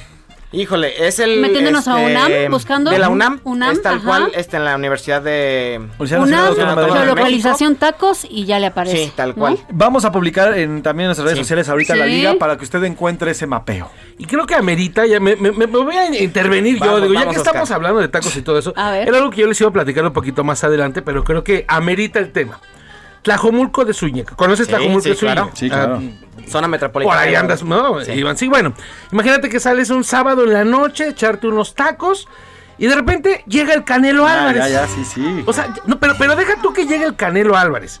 Que te invite los tacos que Esa te es estás otra, comiendo. ¿no? O sea, llegó el Canelo Álvarez a una taquería de Tlajomulco de Zúñiga a echarse sus, sus taquechis y demás, pero además a las 40, 45 personas que había ahí les invitó sus tacos. Después se tomaron la foto y demás. Entonces, creo que Sí. queda muy bien con toda esta geolocalización y la experiencia de tener taco y, y foto con el Canelo, ¿no? Imagínate. Qué Ay, buena experiencia. ¿Te imaginas echarte tus taquechis con el canelito? Qué rico. No, independientemente de eso, la calidad de humano, este eh, señor, de Llegar a verdad. decir, les invito a todos. Porque seguramente ya, o sea, él los vio y dijo, a todos les pago. Porque además eso también lo ha hecho en antros, ¿eh? no nada más es en taquerías. También A ha todos ido a les pago bares, antros, también el- Y les paga a todos los que están ahí. Bueno, pues al final, ¿cuántos millones de dólares ganó este año? Eh, cerca de más de 300. De más de O sea, 300, o sea, imagínate. más de 300, así. Ay, sea- qué, compartido eres, Canelo. No, el- fuera de cotorreo, cómo me gusta el Canelo. Personas como el Canelo o como Guillermo del Toro, que siempre están ayudando, eh, es algo extraordinario. O sea, es algo que no te enseña nadie y lo traes. Es personal, totalmente. Así que es. bien, bien. Pris, Oigan, ¿tú? yo les voy a contar una historia. Ay, la verdad es que se me quedó, no sé usted, pero a mí se me quedó el antojo de tacos. Pero en lo que hablamos de eso, platiquemos de esta niña Tesla que ya es bautizada alrededor del mundo. No sé si, usted, si ustedes conocieron esta noticia, pero esto sucedió en septiembre, el 9 de septiembre de hecho, y se ha vuelto viral últimamente porque se va a conocer. Ahí les va la, escena. Una chica llamada Jiran y su esposo Kirin Sherry estaba, le dio empezó labor de parto, se suben a un auto que era Tesla. Y entonces, para su sorpresa, había un trafical tipo Ciudad de México, viernes, quincena, a las 3 y media de la tarde. Y entonces no avanzaban por ningún lado, esto fue en Pensilvania, en Estados Unidos, y resulta que empieza con la labor de parto, el esposo tiene que asistir a la esposa, ¿y qué creen que hizo? Puso el piloto automático de Tesla mientras ayudaba a su señora esposa a parir y, llega, y Tesla los llevó al hospital y llegaron con bien. Llegaron al momento en el que los doctores nada más tuvieron que cortarle el cordón umbilical a esta bebé Tesla que se llama Liv Lily y que nació el 9 de septiembre y vaya que la, no sé, pero el destino ya nos alcanzó.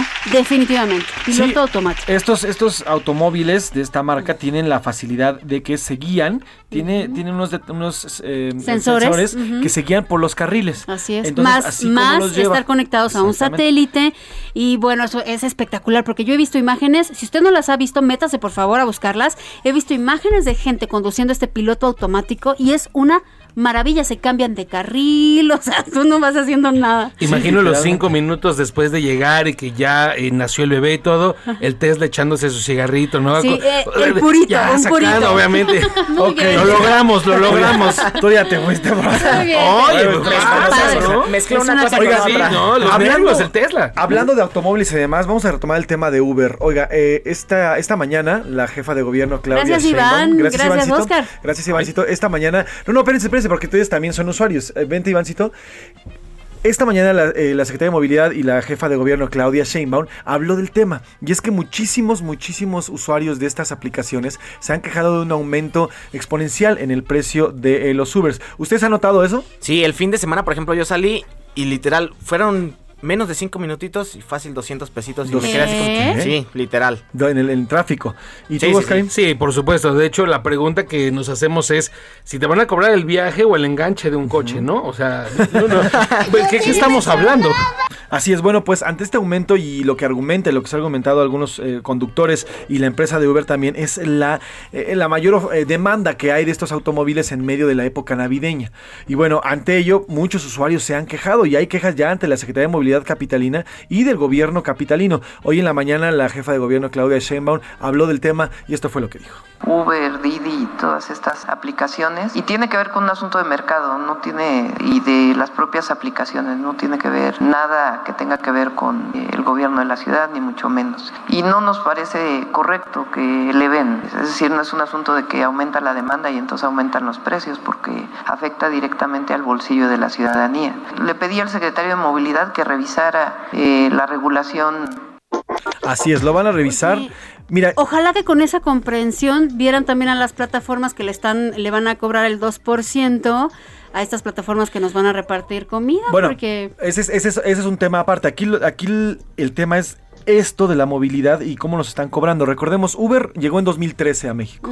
Llegó con una promesa de un super servicio, ¿se acuerdan? Cuando te ofrecían agua, qué música usted quiere, los autos impecables. eh, autos impecables, impecables, gente eh, de limpios, confianza, gente de eh, confianza. supuestamente ibas a, a viajar seguro. Exactamente. Usted podía, usted podía dejar un celular, por ejemplo, y se lo devolvían. Es decir, ibas era- a elegir la ruta que era en la pelea con los taxistas, que ellos decían, no, yo elijo por dónde ir, ¿no? Así lo promocionaba. Yo defendí a capa y espada la llegada de este, de este tipo de aplicaciones porque era una opción ante el, ante el, ante los, pues, lo- los servicios de taxi que nos habían defraudado totalmente. Y hoy Uber, pues, se ha vuelto un Uber, todos, estas aplicaciones se ha vuelto una especie Unidades descuidadas. Sí, exactamente. sí, lo del agua, bueno, respeto, pero sí. lo del agua ya ni se acuerdan, ya nadie te ofrece agua, ya nadie te dice nada. A mí me ha tocado automóviles que apestan a cigarro, literalmente. Eh, o, o esta cosa que están haciendo con los precios, por ejemplo.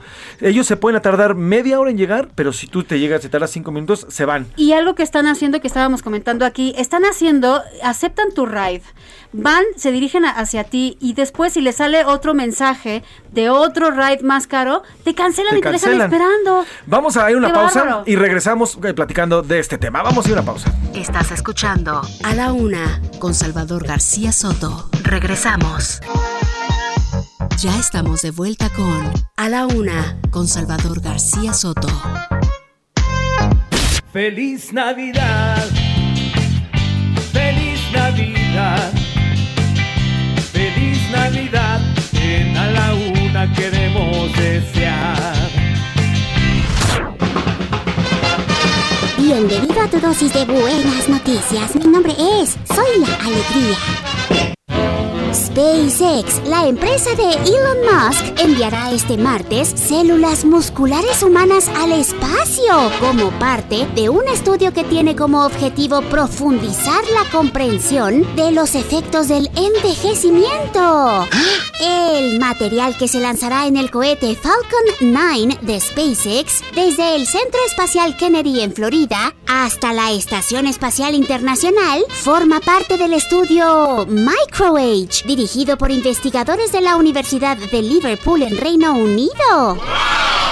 Los investigadores quieren comparar lo que sucede con el tejido muscular en el espacio y en la Tierra para así ayudar a determinar por qué los músculos humanos se debilitan a medida que envejecen y para ayudar a combatir los efectos del envejecimiento. ¡Qué maravilla!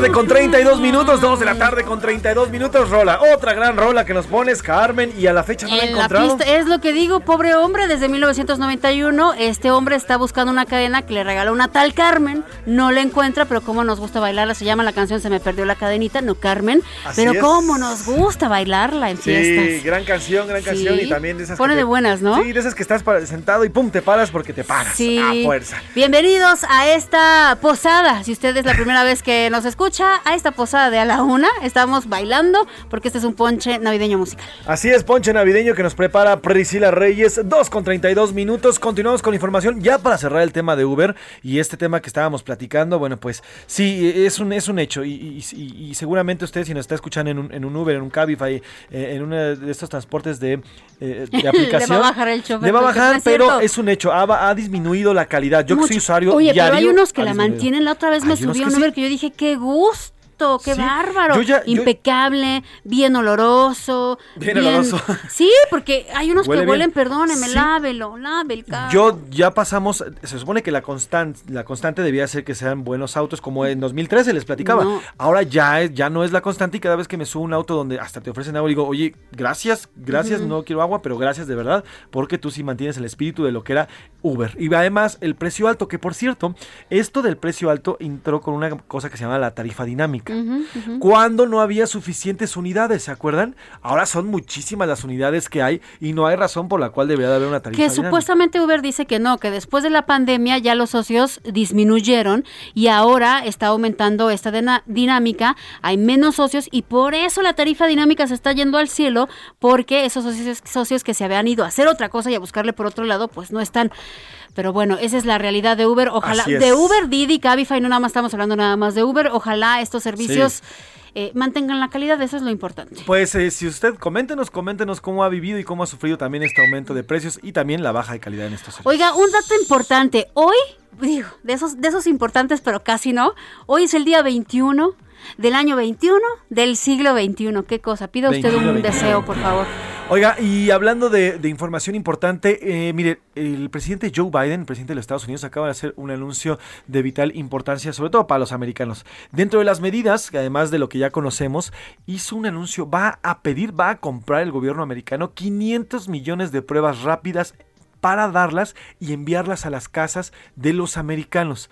Estados Unidos tiene cerca de, tres- de- de 320 millones de habitantes y Estados Unidos va a comprar 500 millones de, de pruebas rápidas y las va a enviar casa por casa para que se hagan pruebas y mantener un control familiar, escuche bien, un control familiar de los contagios de COVID y por Omicron en cada hogar. O sea, esto es de avanzada y esto es de primer mundo. ¿Qué ¿eh? medidas? Sí, es una gran medida. O sea, el gobierno le está proveyendo las herramientas suficientes a los ciudadanos Para que los ciudadanos controlen y tomen sus propias decisiones. Entonces, es, una, es parte de estas medidas que anuncia el presidente Joe Biden. 500 millones de pruebas rápidas que van a ser distribuidas en las casas de todo Estados Unidos. Le iremos contando más adelante cuáles son este tipo de medidas, además, que irá tomando el gobierno. Por lo pronto, Priscila, oye, ¿tú pones lucecitas en tu casa en esta época navideña? Sí, pero sí les voy a decir, ¿eh? Yo soy muy cuidadosa de la luz. Muy.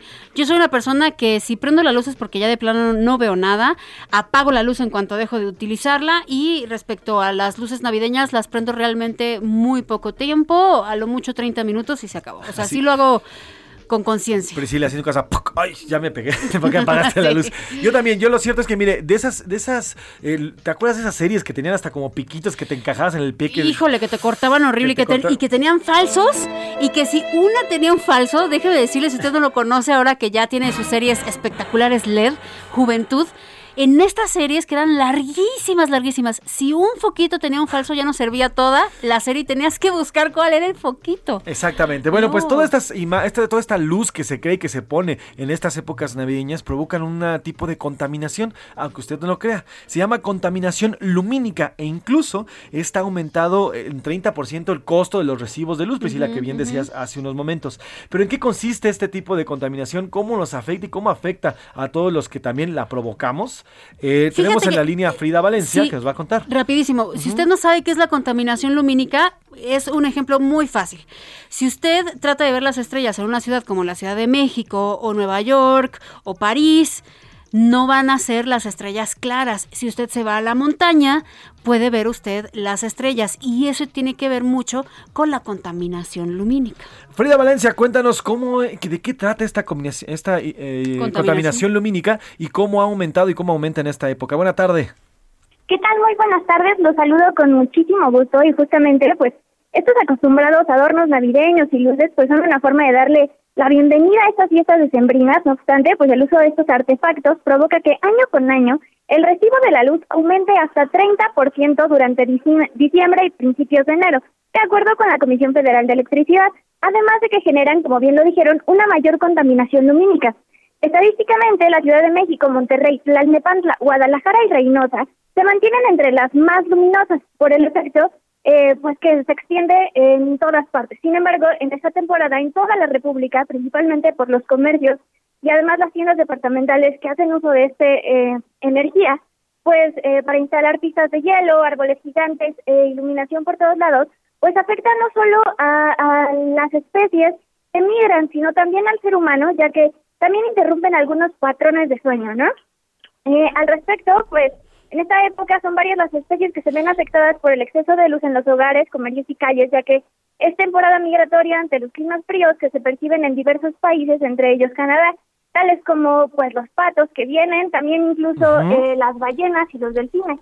Ante ello, pues este no es necesario que se pierda el espíritu navideño o se deje a un lado las decoraciones, por el contrario, lo ideal es ser conscientes de lo que las acciones particulares provocan en el ambiente y también mantener encendidas las series navideñas por menos tiempo Así y eh, pues apagarlas en las noches. Importantísimo, Frida, esto que nos cuentas, porque no solamente es lo que, lo que platicaba Priscila, el hecho de no poder ver las estrellas, sino afecta también nuestro entorno, eh, nuestro entorno natural con la migración de las aves. Sí, claro, afectamos a los animales. O sea, el Exacto. ejemplo que les puse es para que usted supiera, porque mucha gente dice, ¿cuál es la contaminación? Esa es, ese es el ejemplo. Y además- Pero las afectaciones son enormes. Y estas afectaciones también a nuestros ciclos del sueño y a nuestros ciclos de vivir también son importantes porque sí, en efecto, cuando no hay luces de este tipo de, Navi- de Navidad, pues nos dormimos y ya. Pero cuando existen, pues hay, hay luces prendidas, Frida. Claro, así es. Además, se recomienda más utilizar luces cálidas que frías porque pues afectan muchísimo menos. Perfecto, Frida, pues estaremos en contacto y gracias por tu reporte. Es importantísimo esta información. Buenas Gracias, tardes. Frida. Al contrario, un abrazo. Y hablando, hablando de, pues de luces y ¿De de, luz? fiesta y demás, ¿por qué no prendemos las guitarras? ¿Qué te parece? Y escuchamos los deportes con el señor Oscar. Vámonos. Me rayé. Hoy nada más, señor Oscar Mota, te rayaste. dice. Todavía no. Todavía no, todavía espero, espero que para, para inicios de año, ¿no? Espero que para inicios de año. Hoy un gran día para ganar, mi ¿Cómo querido estás? Mafren. ¿Cómo estás, José Luis Sánchez? Bien, todo muy bien. Hola. Em, Contento por lo que vimos ayer en el partido, ¿eh? Sí, solamente antes de iniciar con eso quería yo hacer una acotación de todo este tema de la contaminación lumínica y demás que decían, porque a Pris le faltó dar un detalle muy especial de las Sí. eh, series de antes. A ver. Las que eran de vidriecito No, bueno. y que las pisabas. Cuando te levantabas. te a- cortabas. Cuando te levantabas a, a- a ver que te habían traído los Reyes Magos y todo eso, y entonces pues, te levantabas sin, sin, sin Sin zapatos, calcetines. ajá. Mamá siempre, ponte calcetines. Bueno, no le hacían caso. Bueno, ahí me estoy proyectando, pero yo creo que muchos les ha de haber sucedido esa situación. Eran unas entonces, heridas, pero a todos ellos. No sé cuál es la peor, pisar esta serie Sí, o pisar claro. un Lego. Exacto, ¿no? Ese Pues yo creo que pisar la Au. serie es porque la serie te cortaba. El Lego te Au. lastima, pero la serie te cortaba. lastima Y además te el ego. Y además El te ego vas te al contexto, ¿no? Porque muy contento, Navidad. ¡Oh, hijo de! No, Entonces, Sí. yo creo que por ahí va. Bueno, lo que vimos el día de ayer, Rayadas, campeón de la Liga Femenil MX, segundo título de las Rayadas. En un tema importante aquí la noticia es que Eva Espejo se convierte en la primera entrenadora Sí. en ser campeona de la Liga Femenil. Los que nos escuchan, bueno, nos dirán, bueno, acaba de estrenarse la liga. No, la liga tiene cuatro años, ocho torneos, de los cuales, pues bueno, Tigres había dominado absolutamente toda, eh, ha jugado siete finales de- de todo ello, pero siempre habían sido entrenadores los que habían sido campeones. Entonces, Eva Espejo rehace historia al ser la primera. Pero además aquí hay otro dato, porque Eva Espejo, ella fue antes entrenadora de Pachuca, antes de llegar a Rayadas. Cuando apenas estaba surgiendo la Liga Femenil MX, se organiza un torneo, un torneo de copa, con el cual, pues bueno, se presentaron, ¿no? Los, los equipos, en qué iba a consistir. Estoy hablando, insisto, hace cuatro años. Bueno, lo gana Pachuca. Y entonces, en ese entonces, pues Eva Espejo ya había levantado un título no oficial, vuelvo a lo mismo, porque este es el oficial, el bueno, pero pues hay que destacarlo para no demeritarlo, ¿no? Y por supuesto, eh, la gran carrera que ha hecho. Vamos a escuchar precisamente las palabras de Eva Espejo, que habla y da un gran mensaje, insisto, usted eh, escúchelo, amiga, niña, niño, bebé, que sea, escúchelo y vamos a ver lo que nos dice Eva Espejo. Una alegría inmensa, creo que eh, desde que llegué pues la ambición era estar en este escenario y, y- y vivir este momento y estoy muy contenta por mí, pero más por el grupo porque ha sido sumamente comprometido y generoso con lo que, con lo que ha hecho. Muy Es contenta. importante, sí, es importante, sobre todo porque esto marca no solamente Histórico. ya. Es histórico para, para las jugadoras, pero también el hecho de que puede venir una gran camada de entrenadoras. Exacto, tal cual. O sea, no solamente es el fútbol en, en la cancha, sino también la estrategia futbolística que puede venir de la mano de entrenadoras como ella. Y, y lo destacaba también en la charla, decía que pues este logro lo dedicaba a todas las mujeres que se volvieron las primeras en algo, ¿no? Sí. Porque parece todavía complicado entenderlo, ¿no? Pero en este 2021 todavía se siguen estrenando las mujeres en muchas cosas.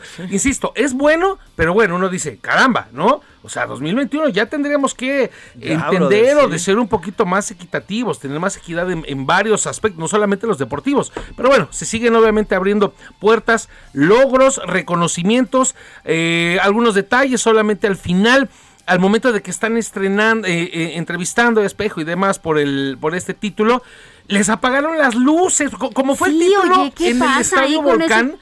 Los aficionados muy bien, o sea, platicabas al Se inicio acabó casi el lleno. Pero sí, ¿no? Como, como cuando eras adolescente, ibas a casa de, de- de tu amigo y pum, se acabó la fiesta, ¡pum! Es que sabes, las luces, no, ¿no? Oscar Mota, dijeron, no más contaminación lumínica. ¡Boom! Seguramente, Se ¿no? acabó, Lo van a encontrar. No, mira, si es no me vengan con. sí es una falta de-. Qué falta de respeto. Sí, es una falta No, de respeto, falta de fair play, pero también, también de los hombres hubiera pasado, ¿eh? O sea, es, es recordemos que es la, la rivalidad de abonas rivalidades. un poquito, ¿no? Abonas un poquito. Estuvo también ayer en el campo André Pierre Guignac, bueno, Sí. en, en las, este, en, En las- las gradas, palcos, que estaba vistiendo un- un- una estola, una chamarra, no sé qué. Yo solamente se le he visto esta, esta chamarra o esta ropa a André Pierre Guignac y a José Luis Sánchez. 185 mil varos costaba lo que traía encima el señor André. Pierre Guignac. ¿no? Entonces, Sí. pero bueno, creo que todo esto empieza a abonar, insisto, al tema de las finales de la Liga Femenil y que obviamente pues cada vez más gente pueda observarlas, además de la transmisión que hubo. Eh, a través de los sistemas de, de cable, pues bueno, hubo una transmisión en línea que tuvo 135 mil eh, visualizaciones, gente que lo estaba observando. Entonces, pues ahí está una vez más, la Liga Femenil, por supuesto, está, eh, se observa, genera interés y esperemos que obviamente Y el siga partido avanzando. bueno, ¿no? Buen Me encuentro. gustó. Sobre todo uh, atacando, atacando el equipo de Monterrey, atacando, pero aquí la, la portera del equipo de Tigres fue quien verdaderamente sacó el aspecto bravío, en la, la portera de, de- de Monterrey. Ceci Santiago, que es la de Tigres, no pudo atajar tanto los penales y al final, insisto, pues con tres penales atajados por parte de Tigres, se convierte en la gran heroína. Y por último, quiero pasar rápidamente al tema de la NFL porque les platicaba ayer, por asuntos de COVID y demás, pues bueno, se reprogramaron partidos, hoy juegan los Rams, mañana les voy a dar los resultados y ahora sí, cómo se han acomodado ya parte de, de cara a la postemporada. Alejandría Godínez, la portera. Alejandría Godínez. la portera. Tres, tres atajadas que Así hizo es, importantes. Pues buen, buen partido, gracias Oscar, te mando. Hoy un gran día para ganar. Oye, rápido, antes ganar. de cambiar de tema, un saludo que nos están escribiendo para Tony Navarrete, que nos escucha desde Tepic. Gracias. saludo. Saludos Tony, saludos, qué lindo este pick y todo Nayarit dirán por ahí. Vamos a cambiar de tema. A la una, con Salvador García Soto.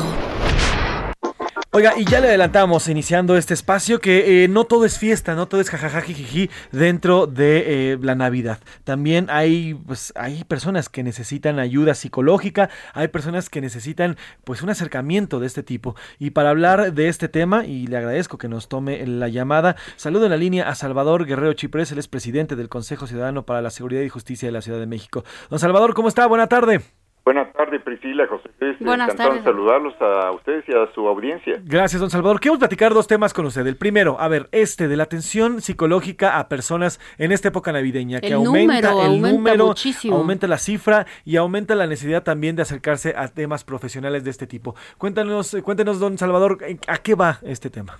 Bueno, por segundo año consecutivo, el Consejo Ciudadano, que tiene una línea que atiende desde la capital nacional a todo el país, abre el- al servicio del público de manera gratuita 24 horas lo que llamamos el programa Invierno Emocional.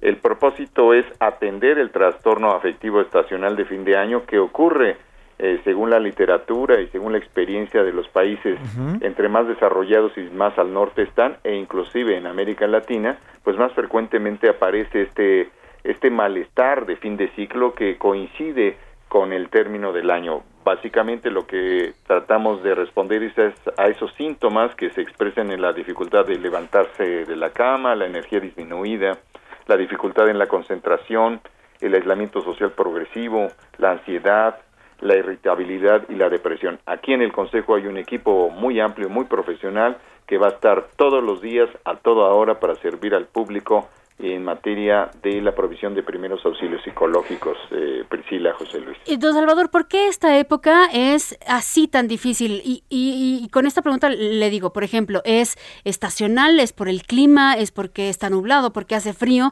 ¿Es por las fie- fiestas? ¿O es la combinación de ambas? Es la combinación de varias condiciones. En- ya desde 1984, no es que a partir de entonces exista, pero fue ya muy especializada la perspectiva. Un psiquiatra que es Norman E. Rosenthal definió el trastorno afectivo estacional, que describe precisamente una depresión que tiene un cierto patrón temporal. Eh, de ahí se generaron otros libros eh, desde una perspectiva cada vez más especializada y técnica y nos indica eso que acabas de decir tú Priscila, sí hay un tema eh, por el frío, hay un tema por el cambio de pues de ciclo. En el caso de la pandemia esto se radicalizó, se profundizó porque también hay un asunto económico, hay un asunto de, digamos de hubo un asunto de confinamiento, también de eh, reactivación de las actividades sociales y económicas y educativas, pero no de la misma manera, hay un proceso de adaptación a él. Entonces, este periodo especialmente el año pasado y este en este invierno emocional, como le llamamos en el Consejo, nos permite identificar la convergencia de esas condiciones, atenderlas y asumir que sí podemos y debemos incorporar la idea de salud emocional a nuestra idea general de salud fisiológica o salud integral. Que también, don Salvador, tiene mucho que ver con el que los días sean más cortos y las noches más largas, porque el sol provoca la creación de vitamina D y la serotonina, que eso afecta a nuestro, a nuestro ánimo también. También tiene mucho que ver por ahí. Oiga, ¿qué teléfono, ¿a qué teléfono puede acudir las, las personas que, que necesiten y que tengan la necesidad de una atención psicológica? Bueno, tenemos eh, atención psicológica presencial, estamos en Azcapotzalco, a la alcaldía Benito Juárez, también la alcaldía Cuauhtémoc y la alcaldía Iztapalapa. Y estamos en WhatsApp y en teléfono en el 55 55 33 55 33. Perfecto, qué bueno que ya tienen eh, atención eh, presencial, Presencial, porque claro. nos habíamos quedado nada más en la telefónica. Doctor, ¿dónde pueden eh, ubicar estas, eh, estos centros en estas delegaciones que acaba de mencionar? ¿Hay una página en donde vengan estas direcciones? Así es, Consejo Ciudadanos está en el buscador de Google. También estamos muy activos promoviendo este servicio en Twitter en arroba el Consejo MX y en Facebook arroba Consejo Ciudadano MX. Ahí estamos muy pendientes de asegurarnos que sean atendidas todas y todos de manera muy rápida y muy eficiente. 24-7, ¿verdad, don Salvador? 47 gratuito desde la capital nacional para todo el país. Perfecto. Ahora, el otro tema, don Salvador, con el que queríamos platicar también con usted,